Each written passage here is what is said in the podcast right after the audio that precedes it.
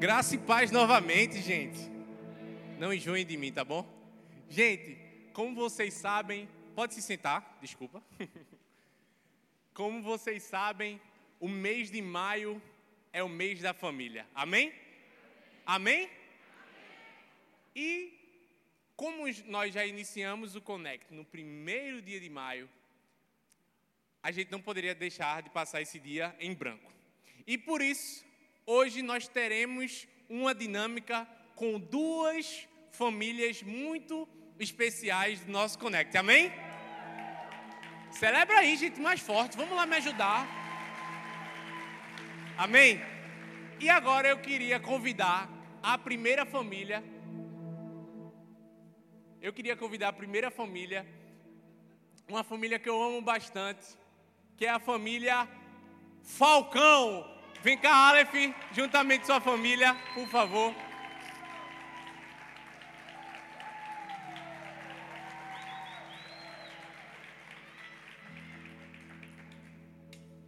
Gente, vocês vão gostar bastante, tenho certeza. Pode sentar, Jana, por favor. Ah, Aleph, João e Davi. Vamos entrevistar, né, cada um aqui. Por favor, se apresente para todos nós. Embora praticamente todo mundo a conheça, mas se apresente um pouco. Janaína Falcão, mãe de Aleph, de João e de Raene. Me, me fala um pouco sobre a sensação de ser mãe de Aleph. É inexplicável, porque é um menino obediente, nunca me deu trabalho. A verdade é essa. Tenho que falar muito, ele é uma benção. Agora, né, como a gente sabe, né? Vamos perguntar ao irmão dele, né? João, me fala aí, como é tua convivência com, com Aleph? Pirra nenhuma, mas me estressa, me estressa. me estressa. Mas você gosta dele, tá? Um bom irmão, lhe ajuda e tal. Me ajuda, me ajuda quando precisa, eu gosto dele. Davi, Davi também. E aí, Davi, fala um pouco sobre Aleph aí. Pô, o cara é gente finíssima, velho. Quem conhece o coração dele sabe o que eu tô falando a verdade aqui. E Aleph, e Aleph, me diz aí, como é fazer parte da família Falcão? É uma honra, né? Uma honra, um privilégio. Deus me colocou nessa família aí, me deu de presente a esse pessoal, minha mãe, meu irmão João, meu pai. Então, é uma honra participar dessa família, porque todo dia eu estou aprendendo, né? Todo dia eu estou aprendendo cada vez mais. E vamos embora. Amém. Vamos dar uma salva de palmas, gente, por favor. Agora, uma outra família pouco conhecida aqui na Igreja do Amor, no Connect. Pouco conhecida, quase todo mundo vai ficar bem surpreso. Eu queria chamar aqui a família Lima Carvalho. Ninguém conhecia, isso. Pode subir.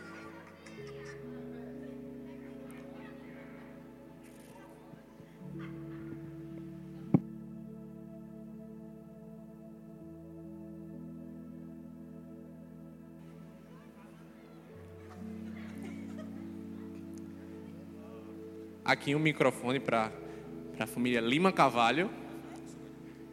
Rapidinho que eu vou entrevistá-los ainda, viu? Estou virando repórter. Vamos lá. Conversa, começando, pastor Gustavo. E aí, pastor? Fale um pouco. Pode ir, pega o microfone lá. É melhor ficar aqui, né? Não sei para que eu vim. Desculpa, gente. Estou, começando o ramo. Pastor, me fale um pouco aí sobre a sua família. Bem, é uma família normal, né? Como a gente diz, nós somos imperfeitamente felizes.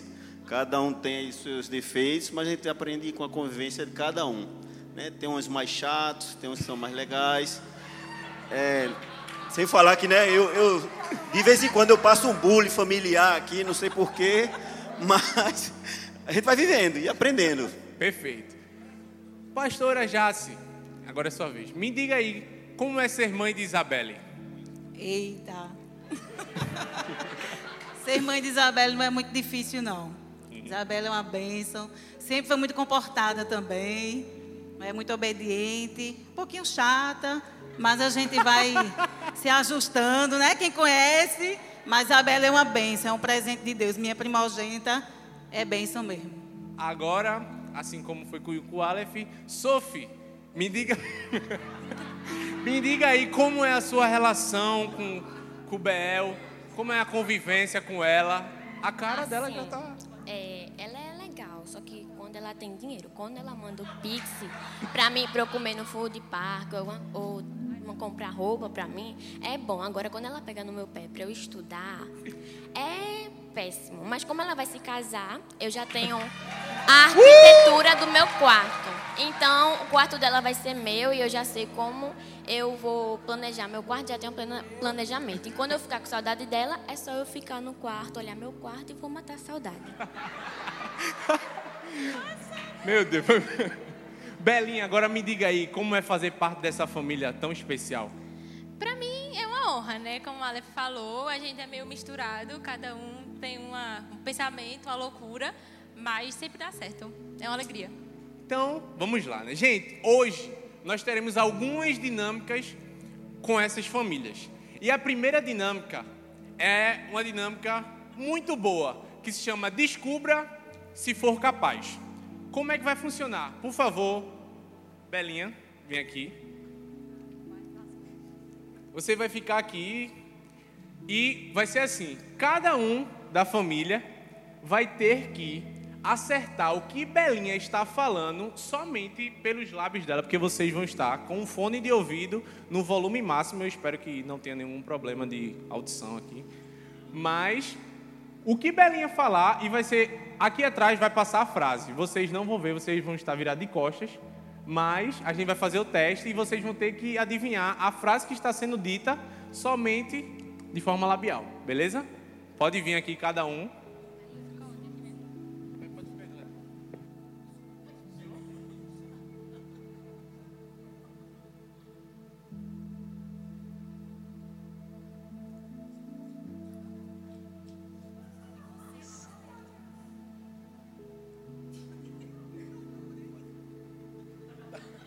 Ele tá parecendo um Robocop.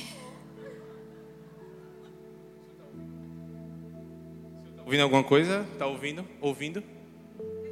Então, como é que vai funcionar? Lógico, gente, isso aqui já estava no script. Como é que vai funcionar? Vocês vão. Tá ouvindo mais não? Então, perfeito. É bom assim, gente, gente honesta e tal. Por favor, pode colocar aí a primeira frase no telão. Aí você fala e ele vai ter que repetir. Vocês estão vendo todo mundo? É só pra falar normal a frase? É, você vai ter que falar até ele acertar. Ele só sai daqui Tá. quando ele acertar. Presta atenção. Amigos são uma união e estresse. Não. Amigos são união e estresse. Pode falar, viu? Amigos são união e estresse. Eu sou péssimo nisso. Presta Eu não sei atenção. ler esse negócio de lábio, não. Uma letra, uma, uma palavra, vê, vê. Amigos são união e estresse. Pode fazer mímica? perder. A gente vai perder. Não é melhor trocar, não? Presta atenção. Amigos, amigos Amigos são são união, união e estresse. da gente. E estresse. A gente.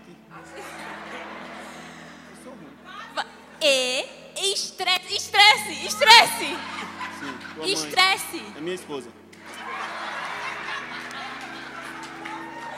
Não, peraí. peraí, vai lá. Estresse. Jacileide. Ex. Olha pra mim. Estresse. Isa. Tá perto, tá perto. Repete, meu, repete. Peraí. Peraí, peraí, peraí. Deixa eu me concentrar. Estresse. Se tu sabe o quê? É uma palavra, uma palavra. Palavra, uma palavra. Estresse. Se tu estuda. De novo, tu- tudo de novo agora. Vamos lá. Não De tem novo. como deletar eu e colocar outra pessoa, não? Você pode. Bel, quer passar pra outra? Não é melhor ser, universitário, melhor. não? Pronto. Então vai. Agora Sophie, pode vir. Minha gente. Esse negócio, esse negócio Olha, ele pode olhar. Ah, Pode, pode revelar, por favor, Bel. amigos são união e estresse. Agora vamos testar, testar com Sophie. Sophie, Ali, ó. tá ouvindo? Não. Segunda frase, por favor.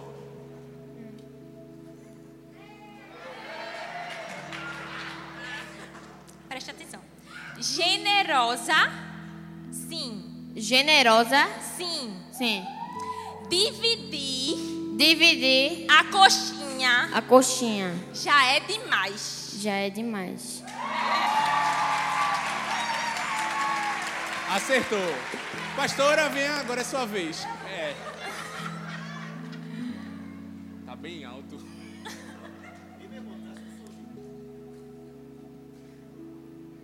Por isso que eu tava dançando, não foi? Terceira frase, por favor. Fala devagar. Tá, tá, presta atenção. Afeto. Afeto Afeto é diferente é diferente de ser grudento. de ser unido. De ser grudento. Vai de novo. De ser grudento. Grudento. Grudento. Afeto é diferente de ser Grudento. grudento. Isso!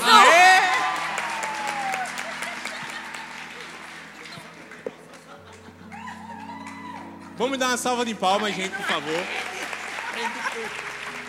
Agora, por favor, família Falcão. Pode começar, Jana.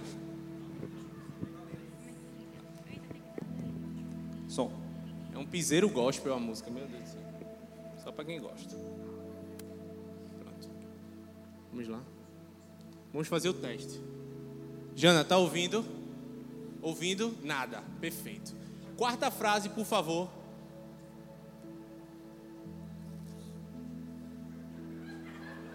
Lindo desse jeito.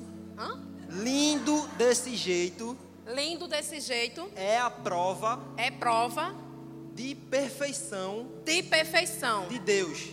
de Deus. João.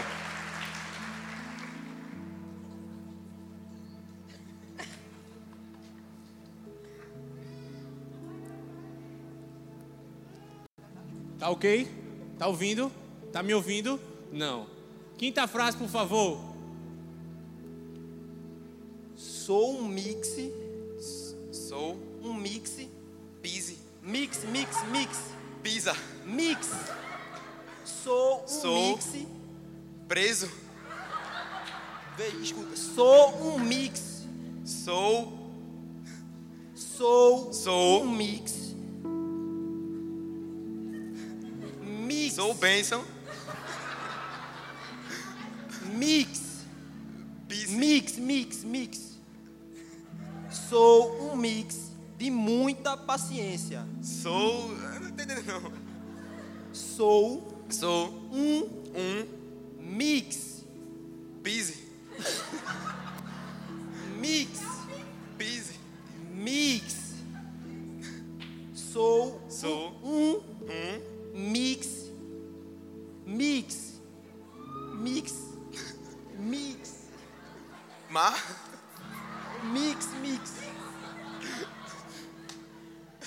Sou um mix.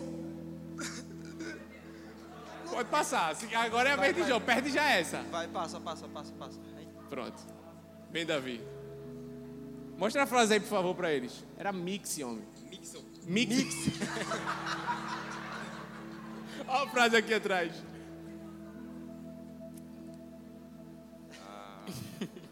Dá o microfone a ele. A última agora. Tá, ouvindo? Tá me ouvindo? Mais pra Fe- trás. Aqui. Felicidade Felicidade sempre sempre com com intensidade. intensidade. Muito bom, muito bom. Gente, peraí, deixa eu guardar aqui rapidinho. Como as duas famílias acertaram cada uma duas frases, cada uma ganhou 10 pontos, certo? Mas, calma, ainda tem mais. Como a gente sabe, né? Cada um aqui é um pouco fitness. Então, agora vai ter uma competição aqui. Por favor, meus meus lindos, venham cá, por favor, para tirar essa, as, as cadeiras aqui, por favor. Gabriel, me dá aqui, por favor, essas plataformas. É, Paulo Vitor não está aqui, mas.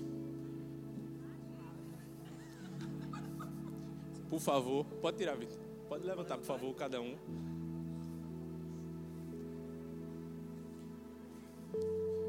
Um aqui.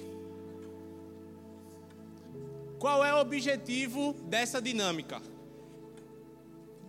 Em cada lado aqui vai ficar duas plataformas, certo? Vai ficar duas aqui e outra. Vou pegar outra aqui que eu me confundi. Por favor, vocês podem. Fica dois aqui e dois lá e vocês vêm dois para cá. Certo? Como é que vai funcionar? Cada um de vocês vão ter que chegar do outro lado sem colocar o pé no chão, somente em cima da plataforma de madeira. Ou seja, vai estar os dois aqui, aí Belinha vai passar para cá e Sophie também. Aí Sophie vai ter que pegar essa plataforma, botar para lá e as duas famílias daqui só vai poder voltar com a plataforma quando vocês chegarem lá. Beleza? Vence 15 pontos quem chegar primeiro. Certo? Se preparem aí. Pode subir.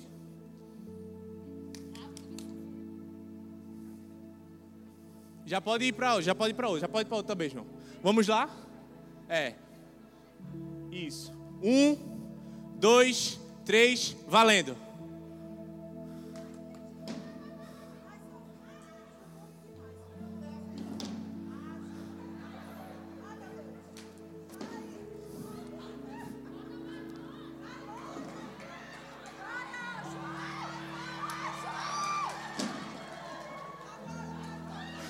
Vamos lá, vamos lá. Agora não, a próxima. Agora ponto, pode sair. Pode sair, entra Jana e Davi. Pastor Gustavo e. Puxa, agora sua. Pode subir já. Passa para outra. Bora. Vamos. Já bota. Eita, bexiga. Não, bora, segue. Pega, pega a plataforma e segue.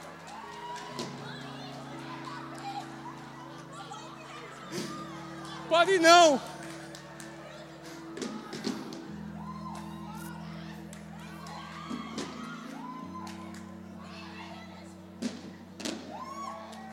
Venceu, família Falcão! Uma salva de palmas mais forte, mas obrigado, obrigado, obrigado. Vamos recolhendo aqui. Então a família Falcão ganha mais 15 pontos. Vamos lá, 25 a 10. Mas para isso, para cada um, agora pode voltar cada família para o seu canto. Pode ficar aí. Pode trazer as cadeiras novamente, porque agora vai ser a responsabilidade de cada um dos filhos. E como é que vai funcionar, Pedro? Vai ser um jogo de perguntas e respostas.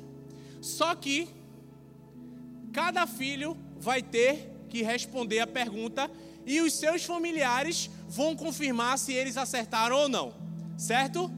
E como é que vai funcionar? Cadê o. Ele vai pegar o. Eu vou fazer uma pergunta. E Aleph e Belinha. Bel, vem para a, a cadeira de. Não, vai precisar não.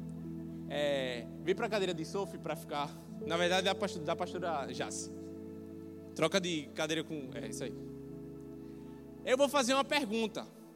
E como é que vai funcionar? Quando eu fizer essa pergunta, vocês vão ter que correr até aqui. O primeiro que chegar vai ter que responder essa pergunta, beleza? Quem?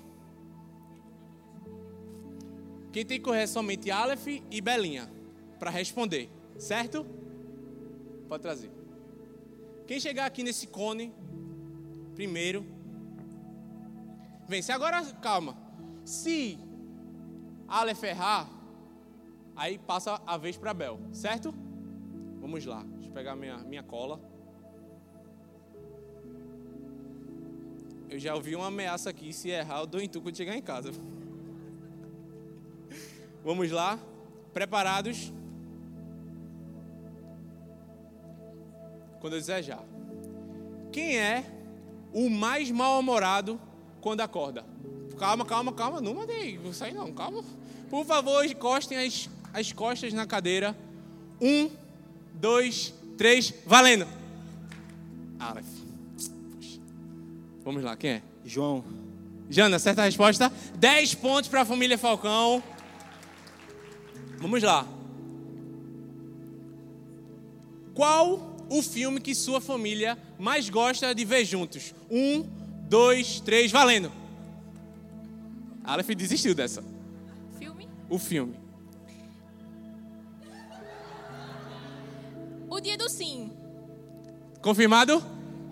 Certa resposta, mais 10 pontos para a família Lima Cavalho.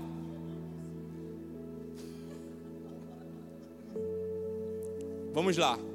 Qual a cor predileta do seu irmão? Um, dois, três, valendo. Bel desistiu dessa. Azul. Certo, João? Mais 10 pontos para a família Falcão. Agora. Qual foi o primeiro emprego dos seus pais? Um, dois, três, valendo. Pode falar. Minha mãe fazia tapete. E Guga, ele fez agronomia. É alguma coisa assim. Certa? Mais 10 pontos, vamos lá. Dois de cada, né, pessoal? Me ajudem aí, dois de cada, certo? Vamos lá, faltam mais três perguntas. Qual o nome completo do seu pai e da sua mãe? Um, dois, três, valendo. Já foram. Agora. Janaína Falcão Monteiro e Alisson Oliveira Alves. Tá certo, Jana? Ele não tá aqui. Pra... Mais 10 pontos para a família Falcão. Qual o ano em que seus pais se casaram? Volta os dois. É, foi certo, é verdade. Verdade. A Aleph, as pernas de Aleph é maior, a gente ajuda um pouco. Qual o ano em que seus pais se casaram? Um, dois, três, valendo. Bel. 2004. Certa? Aleph. Qual ano? Tá certo, Jana, também? Errou. Errou. Bel, 10 pontos. 3 de cada, ok? Vamos lá para o desempate. Qual o passeio favorito da família? Um, dois, três, valendo. Shopping. Mais 10 pontos. Agora vamos lá, calma, calma, pessoal. Pelas minhas contas, tá empate. Não é isso? Foi 4 aqui, 3. Só que vocês estão com 25. E eles estão com 10, não é isso? Então, qua- 50. 55 pontos. Família Falcão venceu a dinâmica, tá tudo em casa. Vamos dar uma salva de palmas, gente, por favor, fiquem de pé, fiquem de pé. Eu travei na pontuação, me desculpa. Gente, mas o intuito aqui não é gerar essa competitividade, é justamente, pode ficar aqui, por favor, que ainda tem a premiação, mas é justamente mostrar o significado de como a gente tem que valorizar a nossa família, como é bom estar junto com a nossa família, valorizá-los. E sabe, isso mostra o como é, e o, o se importa com isso. E foi justamente o intuito de nós termos essa dinâmica de hoje, sabe? Então, a família Falcão vai receber três prêmios exclusivamente pelo pessoal do Food. E. é. E, gente, eu queria de verdade que a gente honrasse os da nossa casa. A gente sabe o tempo, a, a o momento que nós estamos passando, mas mesmo assim eles decidiram com generosidade ofertar para essa dinâmica. Então, que a gente no final do culto possa passar lá. Boleria Jace Carvalho está aqui. Inclusive, ela ofertou, ela só não vai ganhar um prêmio, vai vir para cá, claro. Mas divide. Mas mesmo assim, quando a gente sair do culto, quando finalizar, a gente possa honrar cada um deles. Amém? Então, a família Falcão recebeu um bolo da boleria Jace, o NB com fritas do NB Burger E o milkshake, o shake, lá do shake de Bruno e Rafa. Vamos dar uma salva de palmas. A família Lima Cavalho ganhou dois dogão do céu. E um cupcake de, de cane do Sushi Zenai. Vamos dar uma salva de palmas, gente. Muito obrigado. Até o próximo. Tá tudo em casa.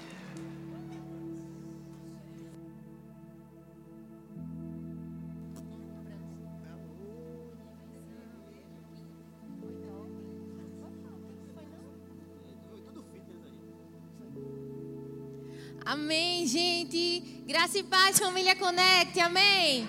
Vou aqui conversar com vocês enquanto o pessoal bota aqui. Que alegria estarmos juntos nesse sábado.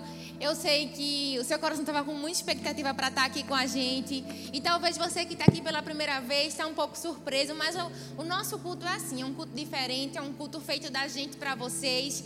E eu espero que Deus já esteja falando muito ao seu coração. Ainda que seja por meio de brincadeiras, todo, tudo aquilo que a gente faz aqui tem um fundo de verdade. E nessa tarde a gente quer compartilhar com você um pouco do propósito da família. Eu queria que você olhasse para quem está do seu lado e falasse assim: existe um propósito na família. Vira para quem está do seu outro lado para não ficar triste, chateado. Fala: existe um propósito na sua família. Eu queria que vocês fechassem seus olhos. Ora aí, por favor, amor. Pai, queremos te agradecer, Senhor, por esse dia, porque esse dia foi o dia que o Senhor fez e nos alegramos nele, Pai. Muito obrigado, Senhor, por a oportunidade de estar aqui em família, Senhor, aprendendo mais de Ti, aprendendo a, a lidar e ser família, Pai. Em nome de Jesus, queremos te entregar esse culto como incenso suave a Tuas narinas, Pai. Em nome de Jesus, amém, amém e amém. Só uma observação, minha gente, só foi eu que quase morri de rir ali. Era mix, meu filho, mix. E ele, pise?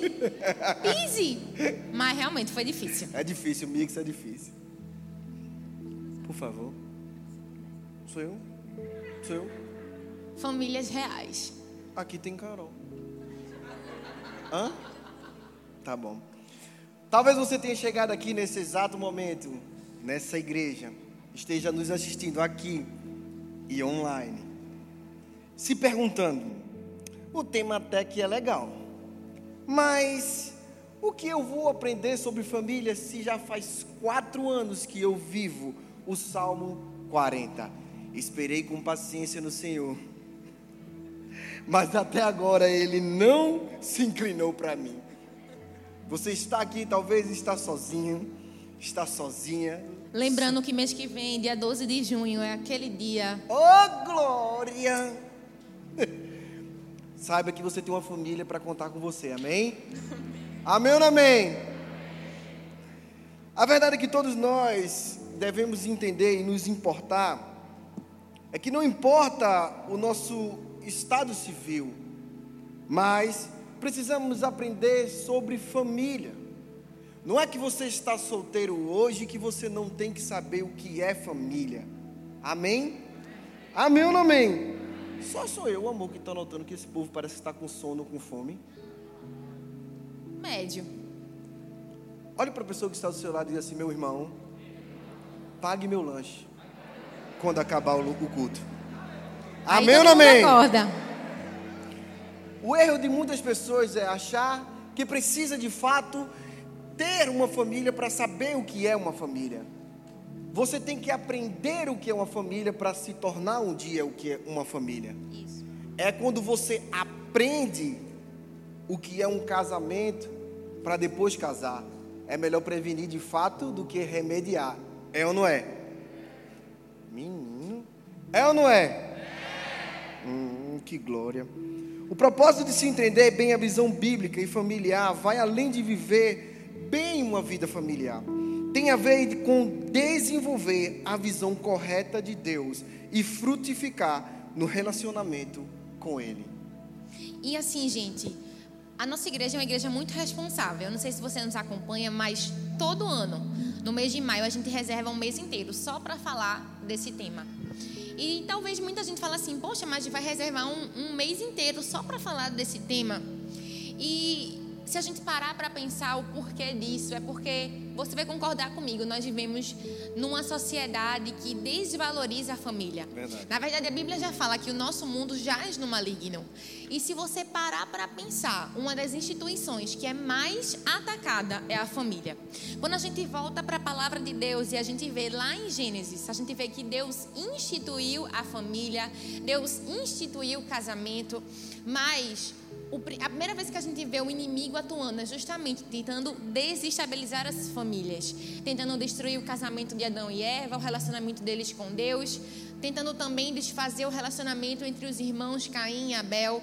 É por isso que é tão importante para mim e para você aprendermos sobre o propósito e a importância das nossas famílias. A verdade é que foi Deus quem nos criou e foi Deus quem instituiu os relacionamentos e, consequentemente, as famílias. É por isso que nessa tarde, de uma forma leve, de uma forma descontraída, a gente quer compartilhar com vocês um pouco daquilo que é o propósito de Deus para as nossas vidas nesse âmbito. Porque assim, a gente é acostumado a vir para a igreja e aprender sobre fé, sobre prosperidade, sobre como lidar com tempestades da vida, com situações difíceis, e a gente deixa de lado esse ponto da nossa vida, que é tão importante.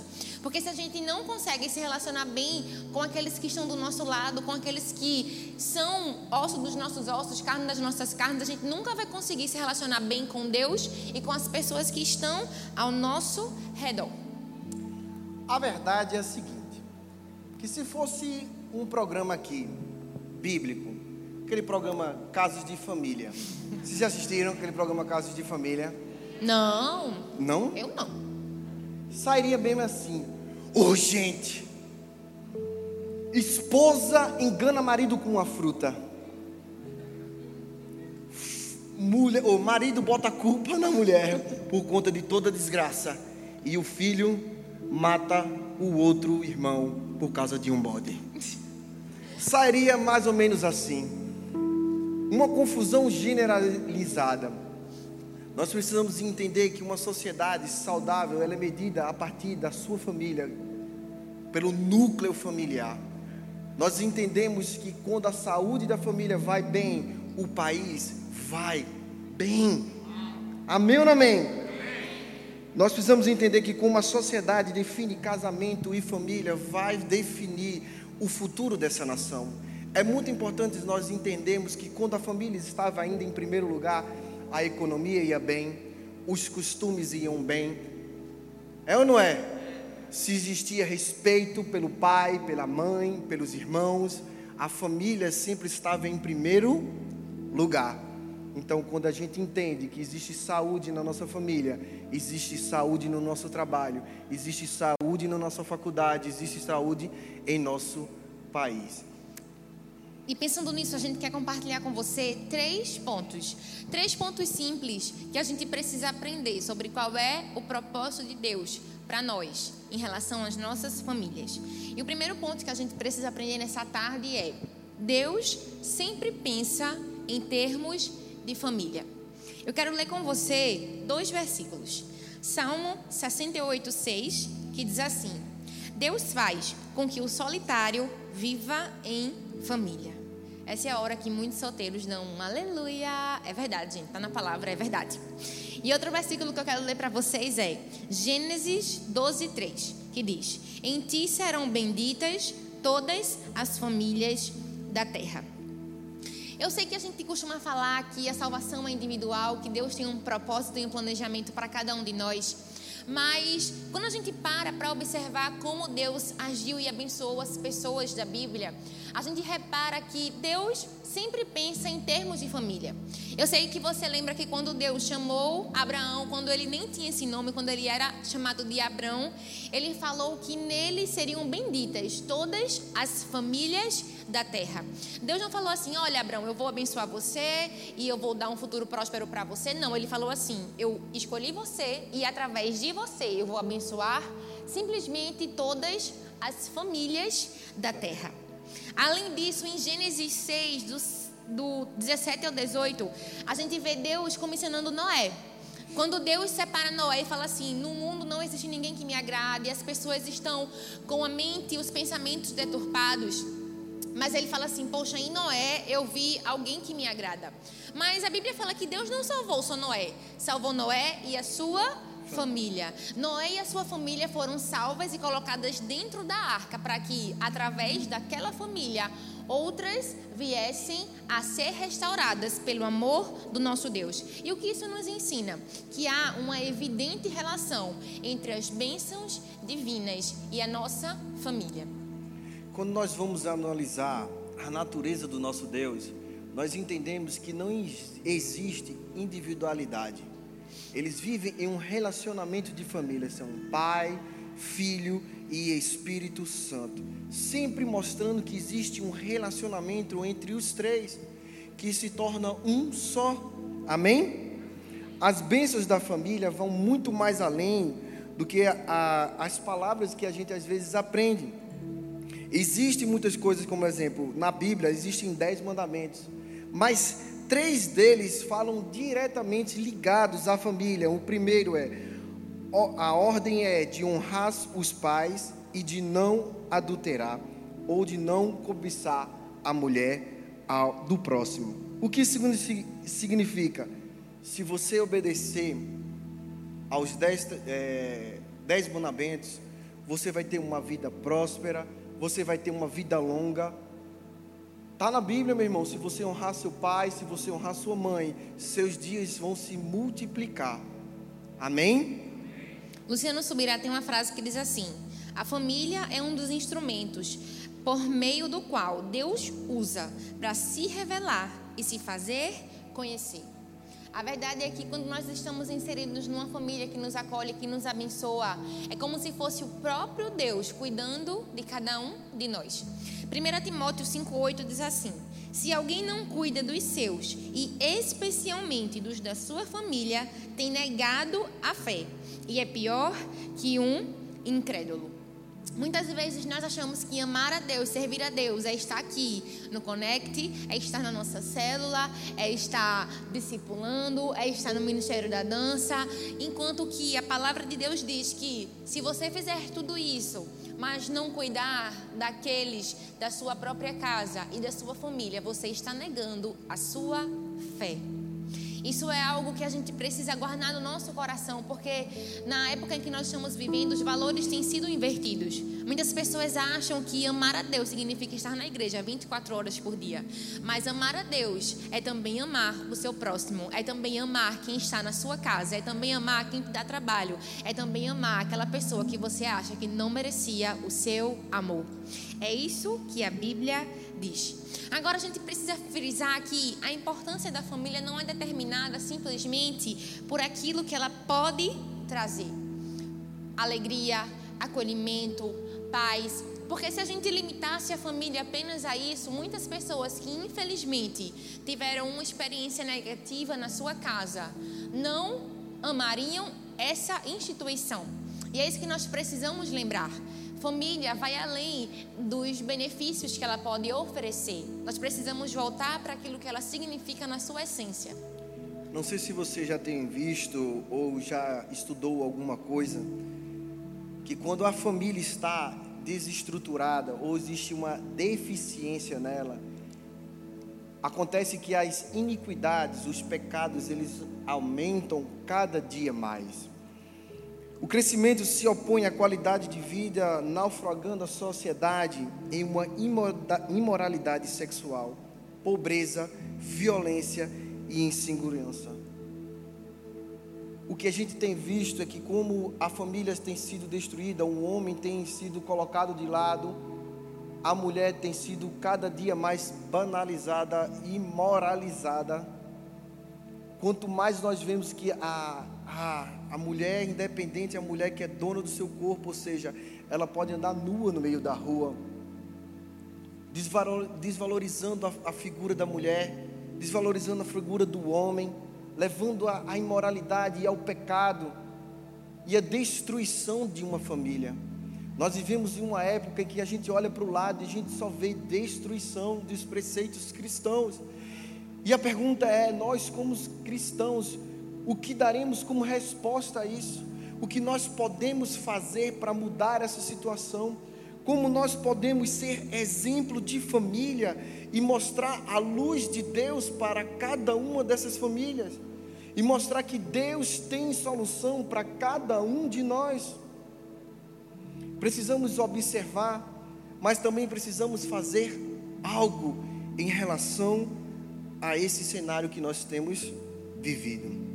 Esses dias uma pessoa chegou para mim e perguntou assim: "Ah, pastora Carol, mas eu tenho no meu coração um desejo tão grande de servir a Deus, de fazer algo em prol da obra de Deus. Eu tenho um sonho, mas eu não sei como começar. Eu sinto no meu coração esse queimou, como a gente canta, né? Esse fogo dentro da gente, mas eu não sei como eu posso realmente colocar e viver esse meu chamado em prática. Prontamente eu virei para aquela pessoa e disse: Simplesmente comece amando aqueles que estão na sua casa. Simplesmente comece amando aqueles que já estão dia após dia ao seu lado. Jesus ele passou 30 anos amando aqueles que estavam na sua casa. Ele não simplesmente nasceu e foi pregar para aqueles que estavam fora, não. Ele sabia que tinha um propósito dentro da sua casa.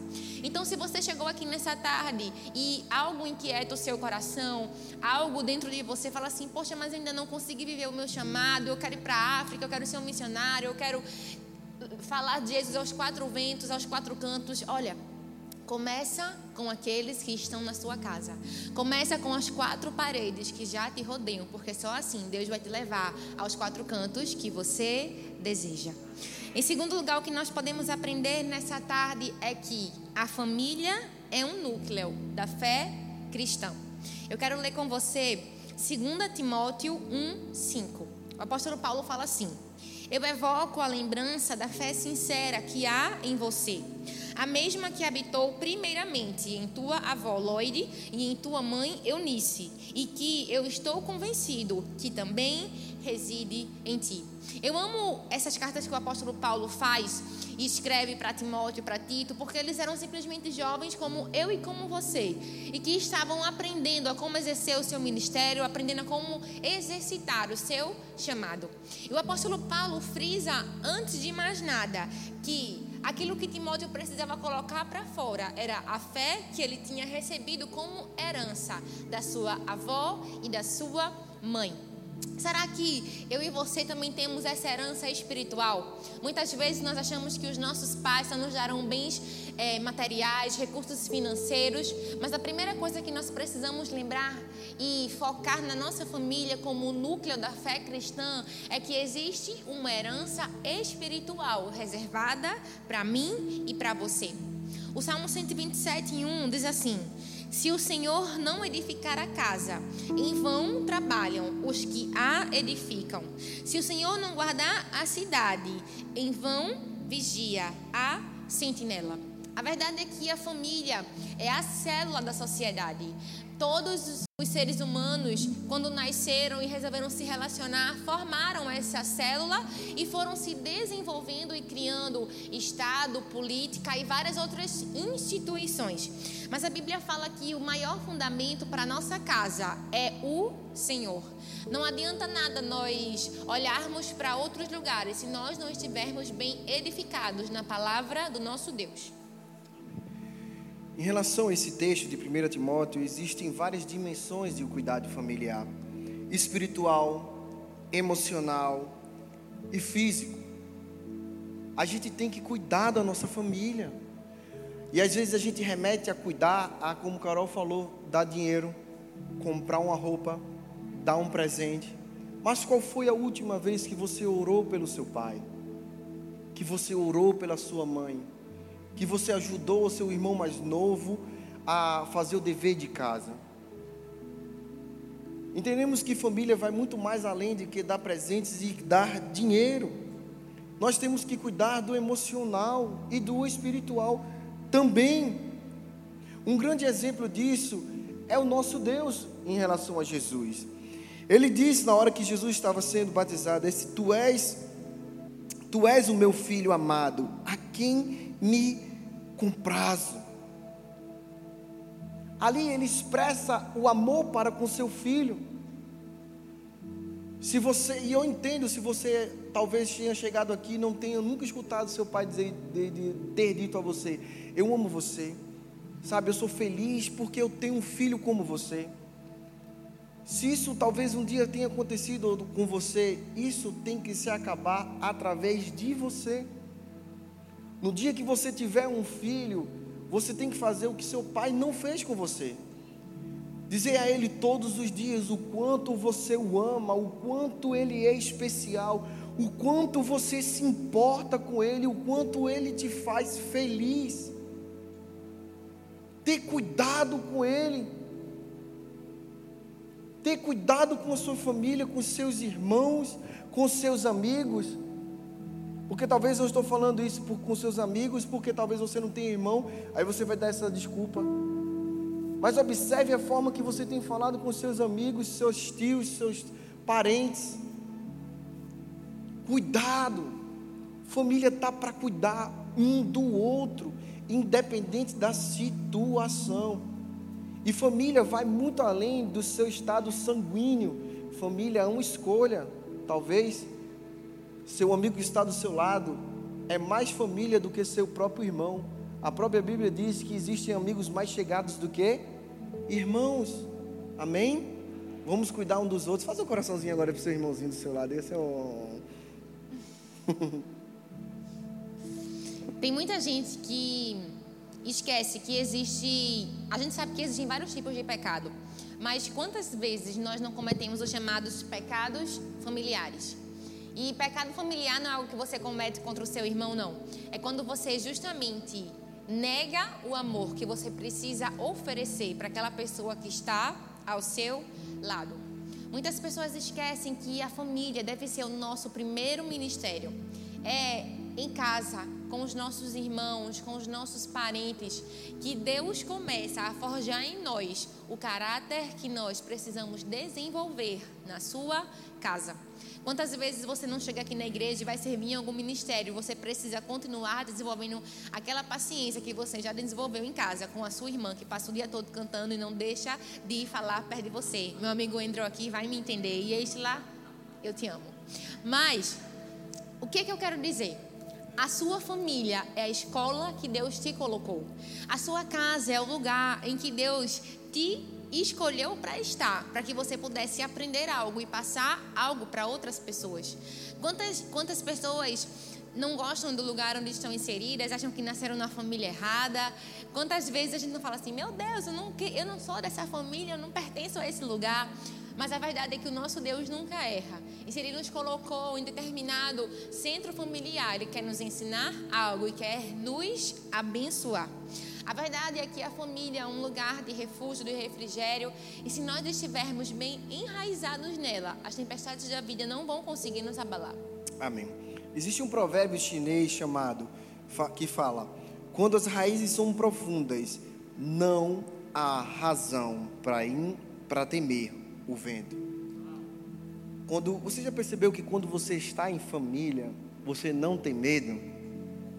Você não tem medo de passar o dia na rua e, e dizer assim: ei, vai chover e eu não tenho onde dormir? Se algo me acontecer, tem alguém para me proteger? Sabe, você que tem um irmão mais velho que arrumava uma confusão no colégio e ele ia lá e te defendia? Que eu me lembro da sua pastora chegando: Meu Geraldo, Fulaninho bateu em mim. Eu disse: vá lá e fale para ele que se ele fazer qualquer coisa com você, eu vou descer o cacete nele. Quantas e quantas vezes tinha um enviado do demônio querendo namorar uma irmã minha? E eu, em secreto, chegava: Você tem duas opções. Ou você some, ou desaparece. Como é bom estar em família, saber que você tem aquela segurança de que alguém cuida de você. E nós aprendemos na Bíblia de como se deve ser tratado cada base da família. O apóstolo Pedro nos advertiu aos maridos é, que nas suas orações podem ser atrapalhadas por uma conduta ruim no casamento. Em 1 Pedro 3,7 diz: Maridos, vós igualmente vivei a vida com comum do lar, com direcionamento e tendo a consideração para com a vossa esposa como parte mais frágil. Tratai-a com dignidade, pois sois justamente herdeiros da mesma graça de vida, para que não se interrompa as suas orações. Ou seja, é como no departamento de empresa. Se você manda algo acontecer e não funciona, é porque na outra parte não chegou. Se você não faz o seu serviço direito, a segunda parte não vai chegar e fazer a parte dela bem feita. Se você não segue os desígnios de Deus, você pode ter a fé do mundo, a melhor oração, mas ela não vai subir aos céus se você não ter um bom relacionamento com a sua esposa, com a sua família em casa. Em 1 Timóteo 3, 2, do 4 ao 5, diz também assim: É necessário, portanto, que o bispo seja irrepreensível, esposo de uma só mulher, e governe bem a sua casa, criando seus filhos sob disciplina. Lembra que seu pai agora está disciplinando você, então fica feliz. Com todo respeito, pois se alguém não sabe governar a sua própria casa, como cuidará da igreja de Deus? Nós aprendemos na Bíblia como se deve tratar uns aos outros em família. E assim aprender como tratar sua esposa e como seu pai tem tratado você. Que se ele está te disciplinando é porque ele ama você, e se você não deixar ele fazer isso, a oração não vai subir aos céus. Se você não deixar isso, não haverá crescimento, não haverá tratar de Deus na sua vida. De fato, não vai haver família. É quando você entende de fato que, por mais que seu pai muitas das vezes seja rígido com o horário, com as suas amizades, você tem que entender que quem é o cabeça da sua casa é ele. Ele sabe o que é melhor para você, não você. Até porque a gente ainda, alguns de vocês ainda não pagam água, luz, telefone, não fazem a feira de casa. É ou não é? É ou não é? Então, como minha mãe dizia, enquanto você morar ainda embaixo do teto, quem manda aqui sou eu. É ou não é assim? Amém ou não amém? Certa vez eu ouvi uma história que retratava um pouco desse distanciamento entre fé cristã e família. Um jovem filho de pastor estava na sepultura de seu pai. E ao chegar naquele dia tão triste, ele viu muitas pessoas chegarem e elogiarem seu pai e agradecerem por tantas coisas que aquele homem fez por elas. Uma mulher chegou e falou assim: Ah, se não fosse esse pastor que me visitou tantas vezes e que me aconselhou tanto, hoje eu estaria com meu lar completamente desestruturado. Outra pessoa chegou e falou assim: Eu quase perdi o meu noivado, mas a sabedoria desse homem salvou o meu relacionamento. Aquele jovem triste olhou para o caixão e falou assim: Agora eu sei, meu pai, porque o senhor não tinha tempo para nós lá na nossa casa. Embora aquele homem tivesse abençoado tantas famílias, tantas vidas, ele tinha aberto mão do seu bem mais precioso. E por que a gente pode falar disso, trazer isso para o nosso coração? Porque a Bíblia fala que o mover de Deus muitas e muitas vezes é associado à restauração familiar. Em Malaquias 4, 2 e 6, a Bíblia fala assim: Mas para vós outros que temeis o meu nome, nascerá o sol da justiça, trazendo salvação nas suas asas, e ele converterá o coração dos pais aos filhos, e o coração dos filhos aos pais, para que eu não venha e fira a terra com maldição. O profeta Malaquias fala justamente dessa restauração familiar. E o profeta Joel falou também do derramar do Espírito Santo, que envolvia não apenas homens, os pais, mas também os filhos. Joel 2, 28 ao 29 fala assim: E aconteceu E acontecerá depois que derramarei o meu espírito sobre toda a carne. Vossos filhos e vossas filhas profetizarão, vossos velhos sonharão, e vossos jovens terão visões. Até sobre os servos e sobre as servas derramarei o meu espírito naqueles dias. Isso significa que não dá para dissociar fé e família. A fé, ela está ligada principalmente a como nós agimos. É por isso que nós devemos agir com amor, com cuidado, com sabedoria e com zelo com aqueles que estão na nossa casa. Nosso terceiro ponto é: há um lugar para nós na família de Deus. Sério, só de eu falar só esse tema, não já deu um alívio para você?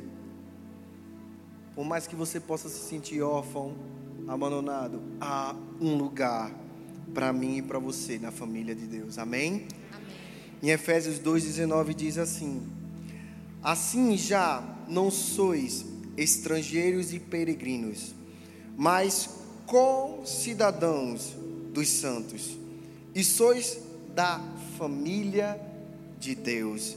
Em Efésios diz, em 3, 14 e 15 diz: por, por esta causa, me ponho de joelhos diante do Pai, de quem tomo o nome de toda a família, tanto no céu como na terra. A Trindade é o mais perfeito modelo de família em que eu e você podemos conhecer. É olhando para a Trindade que nós possamos dizer assim: eu tenho que ser assim com meu pai, com a minha mãe, com a minha esposa, com meu marido. É, é, é isso. É quando eu e você lemos isso, nos dá aquele alívio de dizer assim: por mais que nossa família seja imperfeita, eu consigo olhar uma família que nos traz um alívio e uma direção de como se, disser, como se deve de fato ser. A verdade é que muitas das vezes, porque Talvez você não tenha tido um pai. Quantas e quantas vezes não te atrapalhou o teu relacionamento com Deus? Quantas vezes foi difícil entender que Deus é seu pai, porque seu pai foi muito ruim com você? Como foi difícil ser abraçado e entendido como família, porque talvez você seja um órfão. Como entender o que é mãe, como entender o que é pai, irmão, se eu nunca tive isso? Acredite em mim, eu sei muito bem disso. Sei o quanto foi difícil muitas das vezes entender o que é o relacionamento de pai e filho, por eu não ter tido um pai. Como aceitar que um homem chegue e me diga o que eu faço ou o que eu não devo de fazer? Se eu nunca tive isso para mim. Como era difícil chegar e conversar com alguma menina porque eu não sabia o que falar, porque eu nunca teve ninguém que me ensinou. São nas coisas pequenas da vida, como era difícil chegar no dia é, do colégio em que tinha o dia dos pais e que todos os pais estavam lá e não tinha ninguém para me receber. Do que adianta eu ser o melhor no colégio você não tinha troféu nenhum para entregar a ninguém. Dói. Dói todas as vezes que se chora sozinho.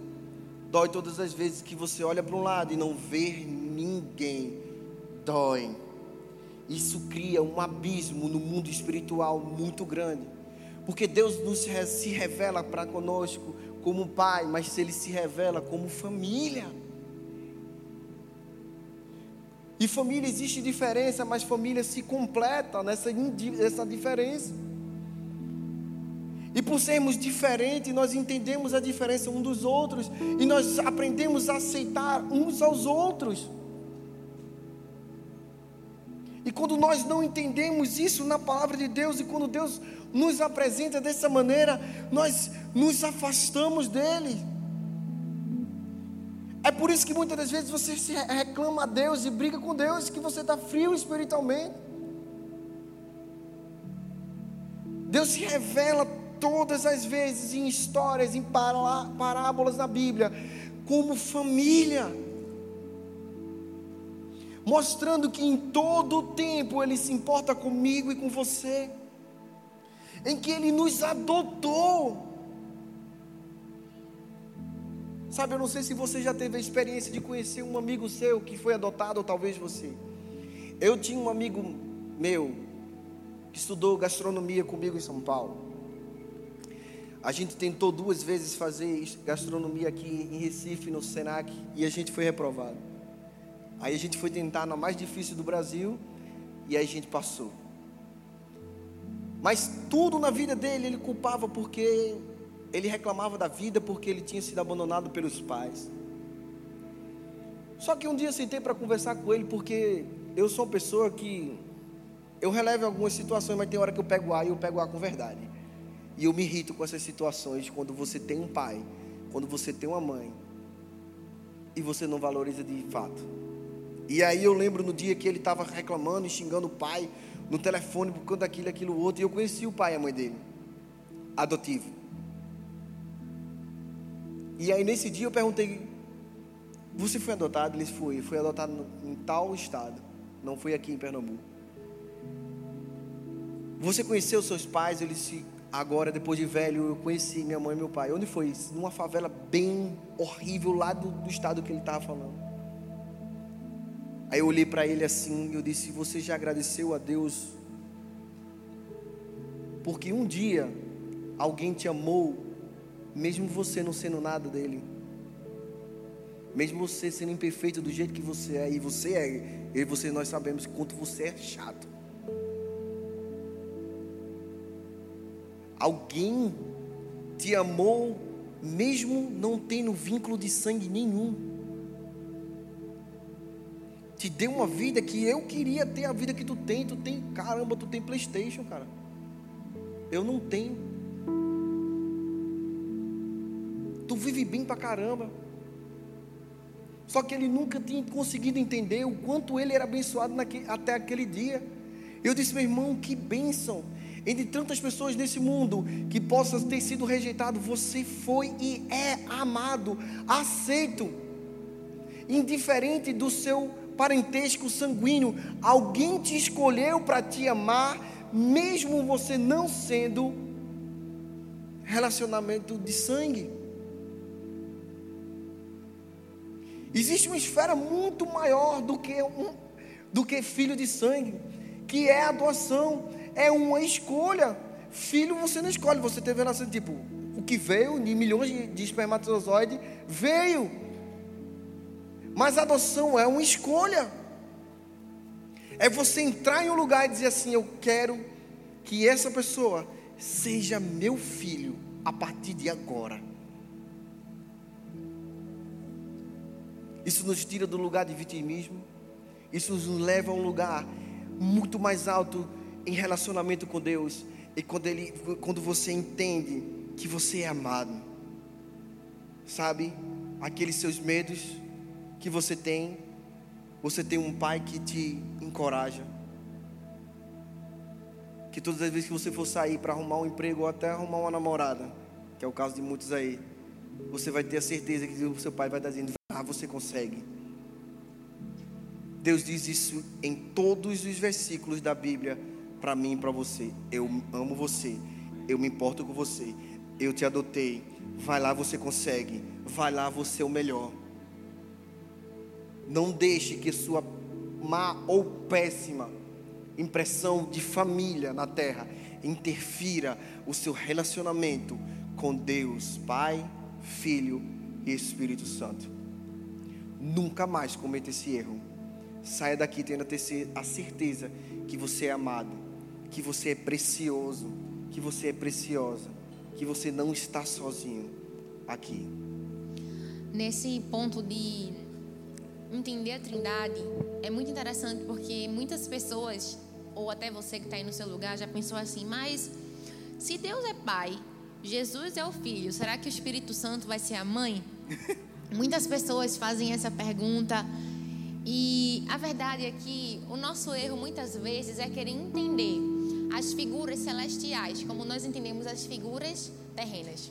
A verdade, gente, é tudo que nós vemos aqui na terra é um espelho embaçado, como o apóstolo Paulo fala, né? Eu não vejo como realmente é, eu vejo como um espelho embaçado. Mas quando eu subir ao céu, eu verei com a face descoberta. E a gente precisa olhar para nossa família terrena como uma representação da família celestial. E eu amo pensar sobre isso porque quantas pessoas negligenciam uma pessoa do Espírito Santo? Nós costumamos falar que amamos a Deus, que amamos a Jesus, mas o Espírito Santo a gente sempre deixa de lado. Engraçado aqui, Brendinha, ela ama muito falar sobre o Espírito Santo, né? Ela prega e ela fala, e ela ora, ela fala Espírito Santo, Espírito Santo, e muitas pessoas ficam chocadas porque a gente fala Deus, a gente fala paz, a gente fala Jesus, mas a gente não tem o costume de orar e falar Espírito Santo. A não ser Brenda, né? A não ser Brenda, mas ela tá correta. quer dizer, cada um ora como quer. Mas o que eu quero dizer é que o Espírito Santo, ele tem uma figura tão especial que muitas vezes nós negligenciamos. Mas antes a gente precisa lembrar que no céu não vai haver essa distinção de homem e mulher. A gente tem essa distinção aqui na terra por vários fins e um deles é a reprodução. Mas em Gálatas 3:28, Paulo diz que em Cristo não há nem homem nem mulher. Ele também explica que quando, quando nós chegarmos aos céus, as pessoas não se darão em casamento. Ou seja, tudo o que nós vemos aqui é, é apenas uma representação. E a figura materna é uma representação, sim, do Espírito Santo. E eu quero te mostrar como a Bíblia nos mostra isso.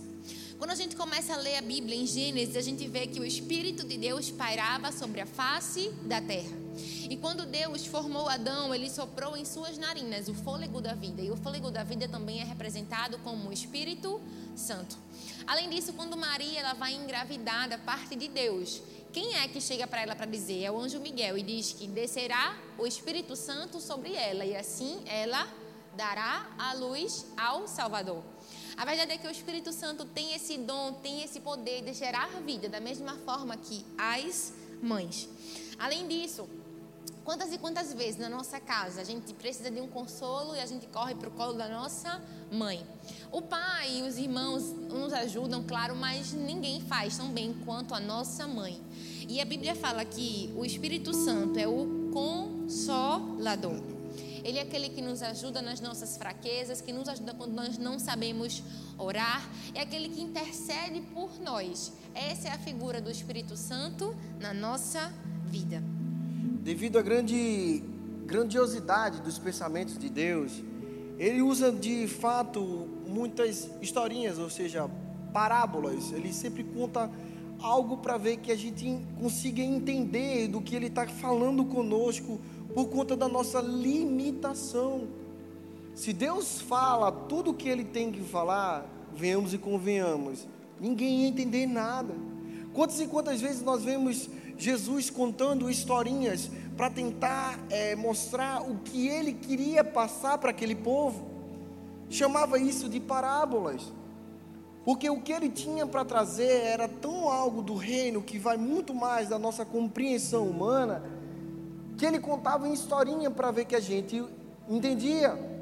E Jesus é, e Deus nos mostra sempre em família, é, como é que se fala, em figuras familiares o tempo todo para expressar o seu amor. A, o Senhor usa na, na figura familiar e conota no mais alto nível de amor humano o amor de mãe, o amor sacrificial.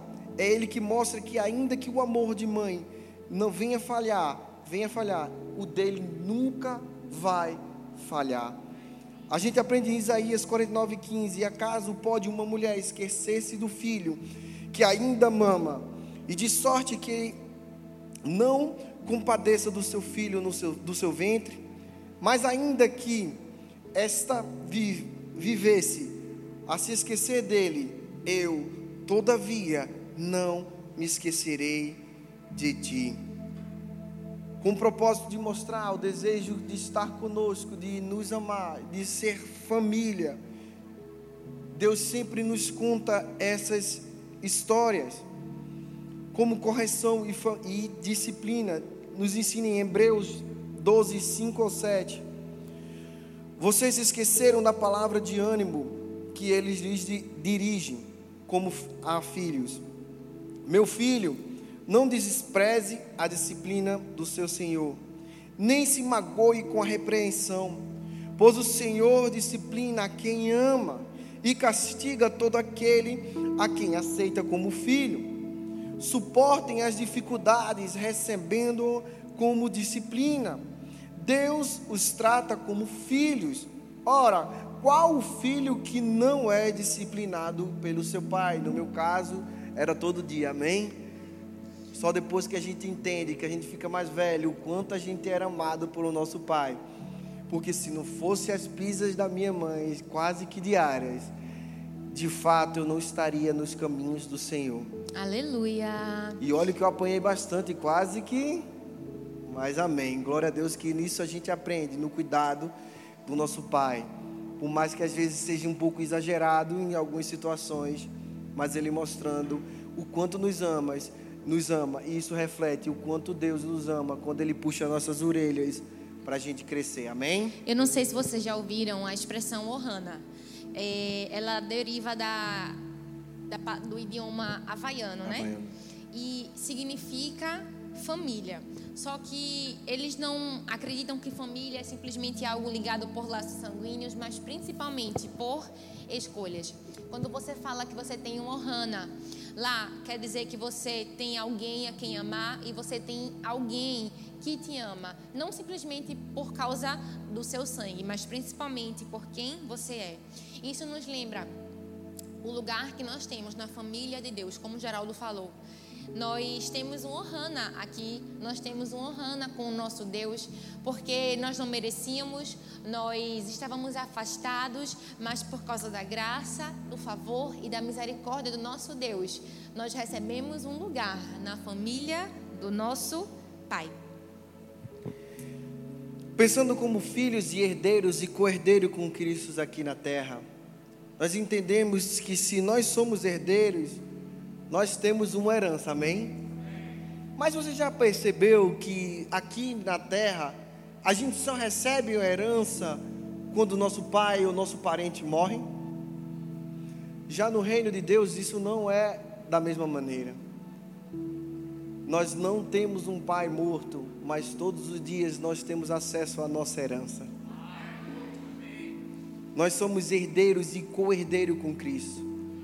O que Jesus fez na cruz por mim e por você nos deu livre acesso ao Pai, livre acesso a todas as bênçãos celestiais de Deus para mim e para você.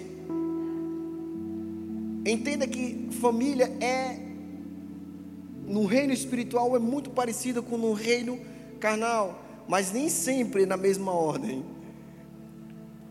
Você não precisa esperar Deus um dia morrer para você receber. Tudo está ao seu livre alcance. Basta você ir lá no seu Pai e ter acesso no exato momento que você quiser. Fazer parte da família de Deus é uma bênção que está disponível para cada um de nós.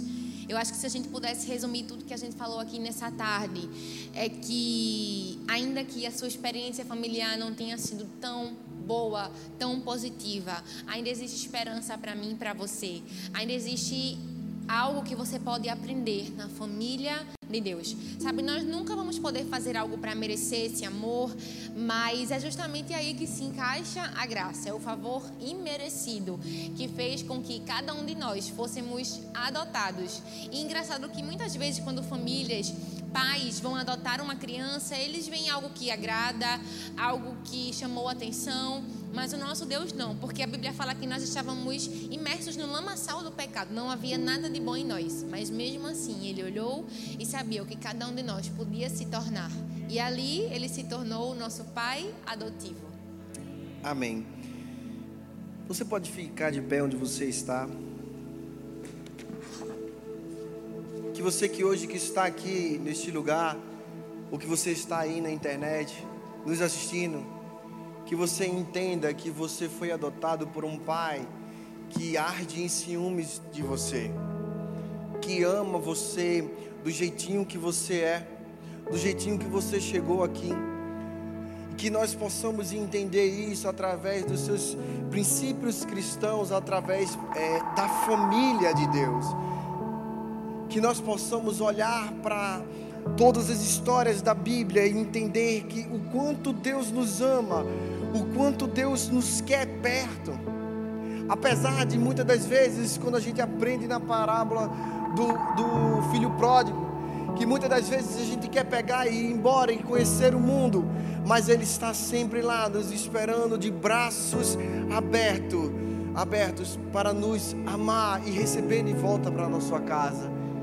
E saiba que sempre vai existir uma festa quando esse dia chegar. Talvez você tenha chegado aqui neste lugar, ou aí nesse computador, celular, assistindo essa pregação, assistindo esse culto e não se sinta família. Como Carol falou, não se sinta Ohana, parte de algo, pertencente a alguém que você pode contar a qualquer momento da sua vida, em qualquer dificuldade. Eu sempre falo, no, quando eu vou fazer o apelo, olhe para essa pessoa linda que está do seu lado. Essa pessoa pode te ajudar. E se você está aqui, nós somos família. E se somos família, nós somos filhos de Deus. Família está aqui para se ajudar. E se você não levanta sua mão por conta de medo, timidez ou vergonha, peça a pessoa que está do seu lado. Ela vai te ajudar. Família é isso, ela te ajuda nos momentos mais difíceis da sua vida. É quando o mundo vira as costas para você, que por mais que você sinta um buraco, um vazio, sempre vai ter um irmão, o seu pai, a sua mãe, estendendo o seu braço de amor para te confortar, para te ajudar. É como todo seu pai diz, sua mãe diz. É, essa namorada pode até te dizer que te ama, mas no momento mais difícil, ela pode um dia até te deixar, ele pode até um dia te deixar, mas eu nunca vou te deixar. Eu sempre vou te amar.